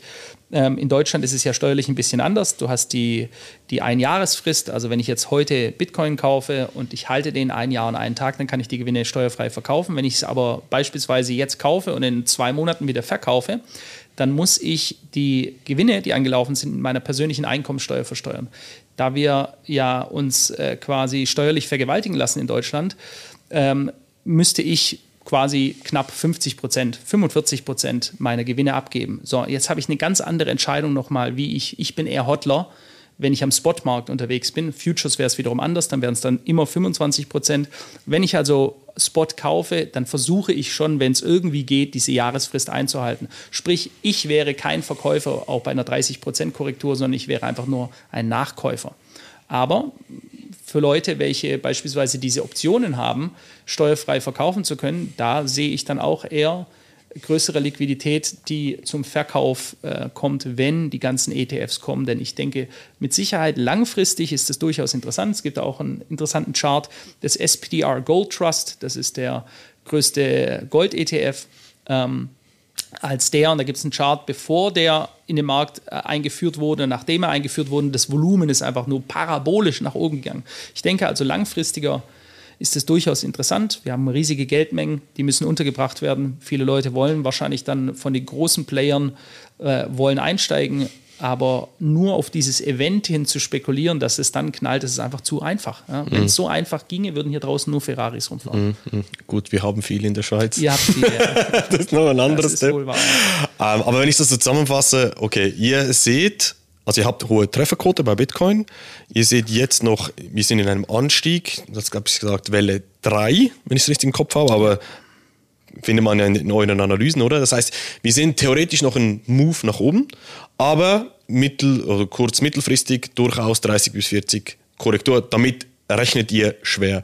Dieses ETF-Thema ist für euch, ja, nice, es ist da, es kommt, aber seht ihr jetzt nicht als das dieses sind positive Event Nachrichten, ganz klar positive Nachrichten, Massenadaption. Ja, um wirklich so hohe Preise zu erreichen, braucht der Markt eine viel höhere Market Cap. So einfach sieht es ja. aus. Und dadurch brauchst du Massenadaption. Durch Massenadaption wird natürlich langfristig auch die Volatilität geringer werden. Also die großen, großen, gigantischen Anstiege im Bitcoin, die sind ich will nicht sagen vorbei, aber vergleichbar zu dem, was wir äh, 2011, 12, 13 gesehen haben oder bei Ethereum von 2 Dollar hoch auf äh, 2000 oder so, ja, äh, das sehen wir nicht mehr, weil das ist und das ist auch eine ganz simple Sache, warum ist das so? Wenn ein Markt von der Masse adaptiert wird, also quasi die Liquidität massiv nach oben geht, dann nimmt die Volatilität ganz normalerweise ab. Beispielsweise die Anfangsjahre der Apple-Aktie, da hat das Ding 12, 13, 15.000 Prozent gemacht.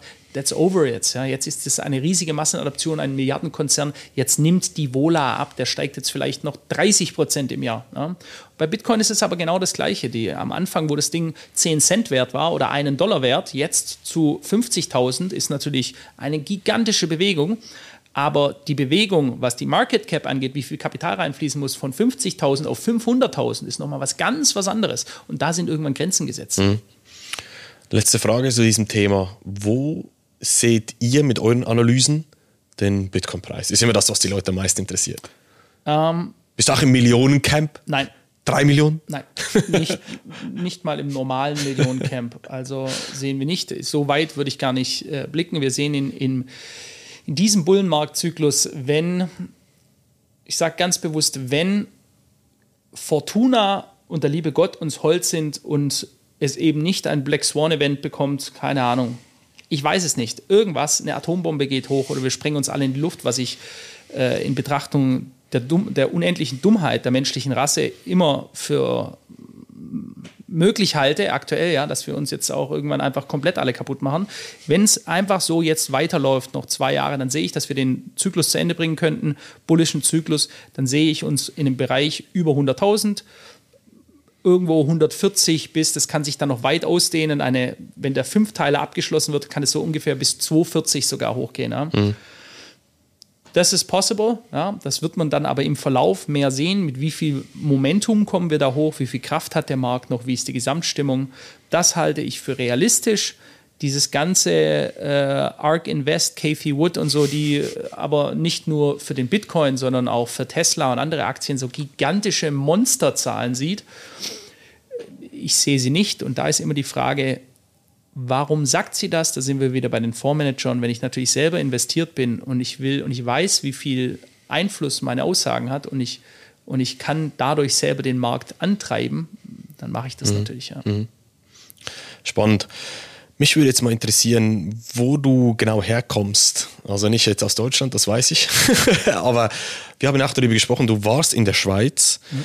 Soweit ich mal, ich habe es im Video, glaube ich, mal gesehen, wo du darüber gesprochen hast, dass du auch, glaube ich, die Schule eigentlich abgebrochen hast. Ist das richtig? Ja.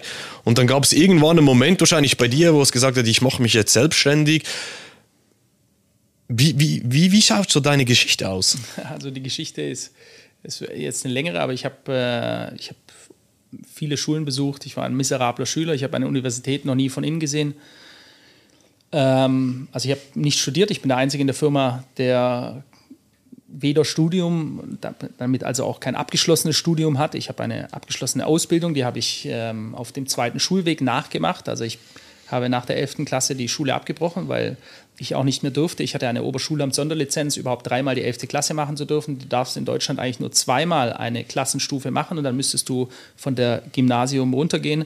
Und äh, ich hatte eine Oberschulamt-Sonderlizenz, weil ich auf der internationalen Schule war und ähm, bin das zweite Mal durchgefallen, habe es dann geschafft zu argumentieren, ein drittes Mal. Da bin ich dann nach vier Monaten vom Internat runtergeschmissen worden, weil die, äh, die wollten mich dort nicht mehr.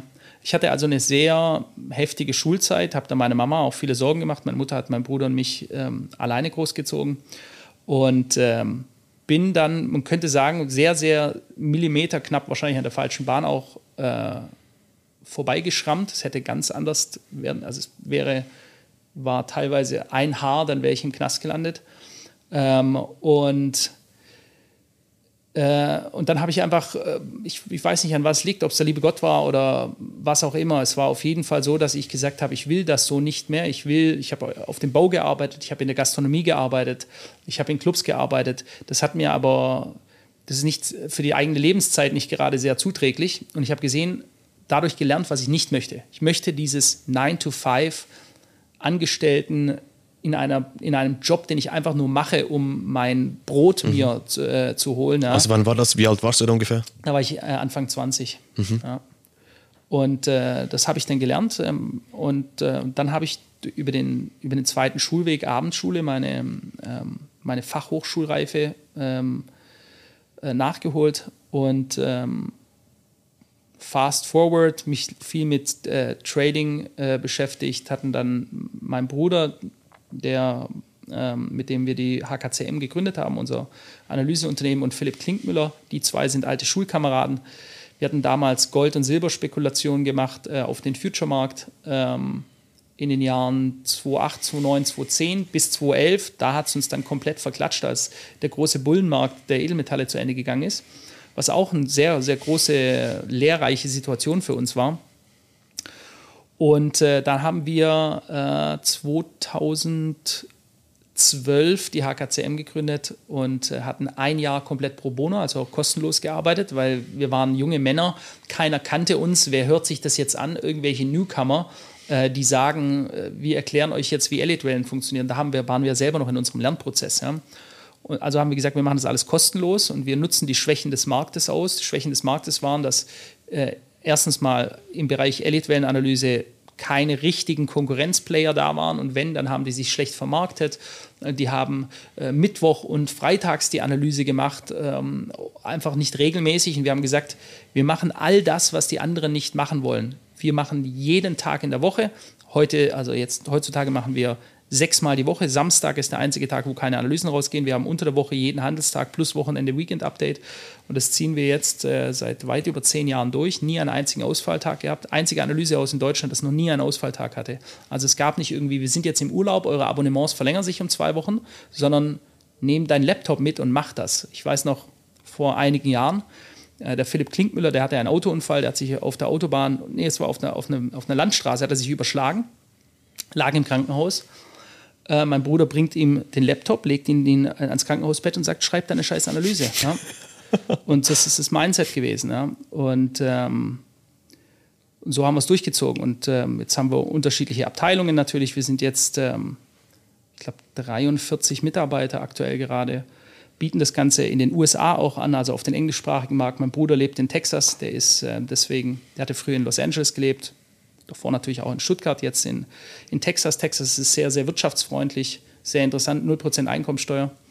Ähm, und äh, ja, und ziehen das Ganze jetzt auf, versuchen uns zu internationalisieren und bauen das Ganze auch auf dem, auf dem deutschsprachigen Markt weiter auf. Ich würde sagen, wir sind äh, das denke denk ich, kann man so sagen, wahrscheinlich mit zehnfachen Abstand die größten äh, im, im, technischen Analyse Elliott Wave Bereich und ähm, bauen einfach unsere, unsere Marktbreite immer weiter auf. Also wir haben auch am Anfang mal nur den DAX gehabt. Gold, Silber war der Anfang, dann den DAX, dann WTI-Öl äh, und seitdem chinesische Aktien, Deutsch, Deutschland eigentlich alles Großes abgedeckt, USA Major-Titel abgedeckt und dann sind wir im Rohstoffbereich, äh, Ölsorten, Gas, wir machen Industriemetalle, Kupfer, Palladium, Platin, Uran. Also wir analysieren auch den Sprott, Sprott Physical Uranium, Uranium Miners. Wir machen viel für die Landwirtschaft. Das ist auch ein interessanter Markt in Deutschland. Weizen, Mais, Kaffee, Zucker.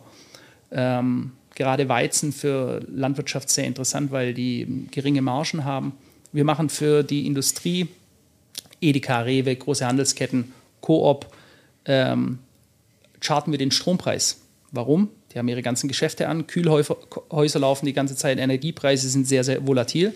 Auch eine Branche mit geringen Margen. Das heißt, bei sehr stark schwankenden Energiepreisen kann es sein, denen verhagelt komplett ihre Margen, weil sie sich nicht eingedeckt haben. Und wir beraten eben auf Basis der Elliott-Wellen, wann man sich mit Strom eindecken sollte für große Einzelhandelsketten. Was treibt dich dann schlussendlich an als Unternehmer? Also wenn du sagst, du hast auch ja, eine wilde Zeit hinter dir, eine schwierige Zeit hinter dir?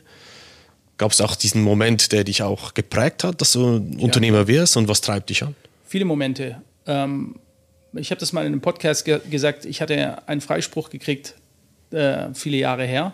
Da bin ich aus dem Amtsgericht in Stuttgart rausgekommen und gesagt, lieber Gott, du hast mir noch einmal den Arsch gerettet, äh, ab jetzt werde ich mein Leben verändern. Und ab der, an diesem Tag habe ich, das war wirklich ein ein Moment, äh, wo ich noch genau weiß, da habe ich mich entschieden, mein gesamtes Leben umzukrempeln und mich in den Dienst meiner Vision, die ich habe, zu stellen und nicht einfach nur, äh, wie soll ich sagen, ein Lotterleben zu führen. Ja?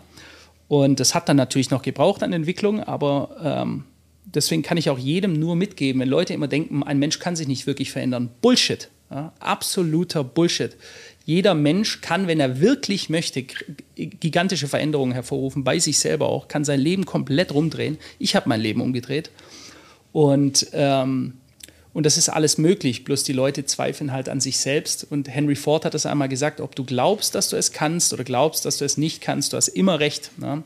Wenn ich mir natürlich einrede, dass ich es nicht kann, dann kann ich es nicht. Und ähm, das waren so, es gab sicher prägende Momente, äh, wo man sich einfach entschieden hatte, was will ich denn wirklich und will ich das Ganze auf 50 Prozent Geschwindigkeit tun oder wollen wir Vollgas geben? Wir haben gesagt, wir wollen Vollgas geben, weil wir gesehen haben, eben diese Entwicklung der letzten Jahre in Deutschland schon zu dem Gedanke der Vier-Stunden-Woche und am besten noch der Vier-Stunden-Tag. Äh, mach mal langsam, chill mal, Brudi.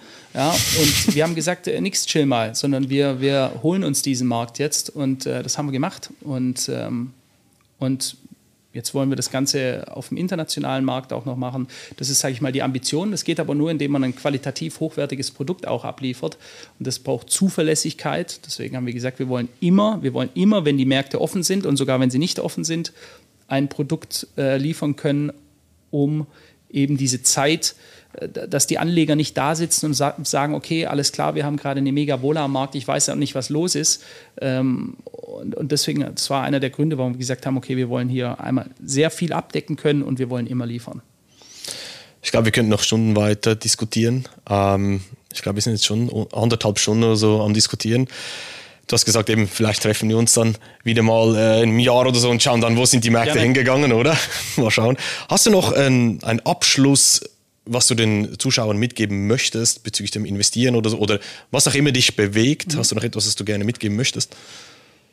Ja, also ich kann, ähm, ich glaube, dass in solch schwierigen Zeiten, herausfordernden Zeiten, die wir jetzt gerade haben, die haben wir garantiert, ähm, dass viele Leute jetzt resignieren. Das ist wieder sentimenttechnisch, die Angst ist groß und deswegen gibt man jetzt gerade auf, dass es jetzt genau der falsche Zeitpunkt ist, weil wenn viele Leute aufgeben, dann sollte es für mich der Moment sein, wo ich jetzt erst recht Gas gebe. Ich glaube, dass es jetzt immer noch oder sogar erst recht möglich ist, wenn Leute reich werden, ist immer so ein undefinierter, äh, undefinierte Sache, aber sagen wir mal, einen Wohlstand oder finanzielle Freiheit zu erreichen, sodass ich mir mehr Freiheit in meinem Leben holen kann, ist jetzt der Zeitpunkt.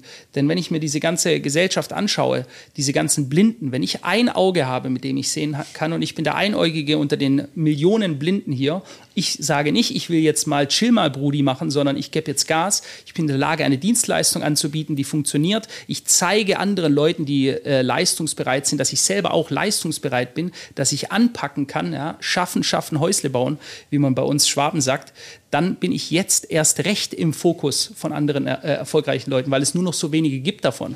Das heißt also, gebt Gas, Leute, die Chancen sind da, definitiv. Sehr cool. Wo findet man dich? Jetzt kannst du mal raushauen, Webseite, YouTube-Kanal, alles. Wir werden es natürlich auch verlinken, ist ja, klar, aber. Also ganz simpel, äh, es gibt viele Möglichkeiten, aber unter YouTube der HKCM-Kanal, ähm, da müssten wir jetzt in den nächsten Tagen 300.000 Abonnenten erreichen. Ähm, und unsere Homepage ist die ähm, hkcmanagement.de. Man kann uns aber auch über Instagram und andere Plattformen finden. Einfach mal Philipp Opfer eingeben bei Google oder so und dann findet man uns. Sehr schön. Ja, bei uns gerne auch Instagram abonnieren. Da werden wir in Zukunft auch mehr teilen damit, ähm, damit ihr mehr auch Einblicke in unsere Geschäfte kriegt, was wir da so machen und so weiter. Philipp, ich habe noch als Abschluss ein kleines Geschenk für dich, was ich äh, allen meinen ja, Interviewgästen auch mitgebe. Das war hier die Zeitung, als in El Salvador Bitcoin eigentlich ja. offiziell announced wurde. Es gibt ja das Bitcoin White Paper, das rausgekommen ist und mhm. so weiter, gibt es äh, eine Zeitung dazu in London in England, die rausgekommen ist. Es gibt da diese Verbindung, ohne jetzt tiefer reinzugehen. Und die wurde mit der Zeit sehr wertvoll, ein, äh, ein, ein Sammlerstück. Weiß nicht, vielleicht hilft es dir auch. Vielleicht kannst du auch Spanisch, ich weiß es nicht. nicht Aber so du, gut, nee. ich glaube, du kannst ja sowieso auch alles kaufen. dir geht es ja grundsätzlich gut im Leben, oder? vielleicht macht sie dir mal Freude. Wenn du sie nicht brauchst, dann putze den hinter El Salvador auch hin. Es ist super interessant. El Salvador auch ist sehr interessant, ähm, wie die sich seitdem der Bitcoin eingeführt haben, äh, was sicherheitstechnisch auch angeht, entwickelt mhm. haben. Also ein sehr, sehr interessantes Land. Genau. Danke sehr. Genau. Ja, dann, ich hoffe, es hat euch sehr viel Spaß gemacht zuzuhören. Wie gesagt, vielleicht sehen wir uns im Jahr wieder, schauen wir mal, wo die Kurse dann sind, ob wir alle reich sind und mit dem Ferrari rumfahren hier. Eine von den vielen sind. Nein, Spaß beiseite. Wie gesagt, abonniert den Kanal auch von, äh, von Philipp und seinem Team. HKTM wird alles eingeblendet. Link findet ihr in den Show Notes. Und wie gesagt, uns auf Instagram. Vielen Dank für deine Zeit, Philipp. Hat mir sehr, sehr viel Spaß gemacht. Gleichfalls. Danke sehr.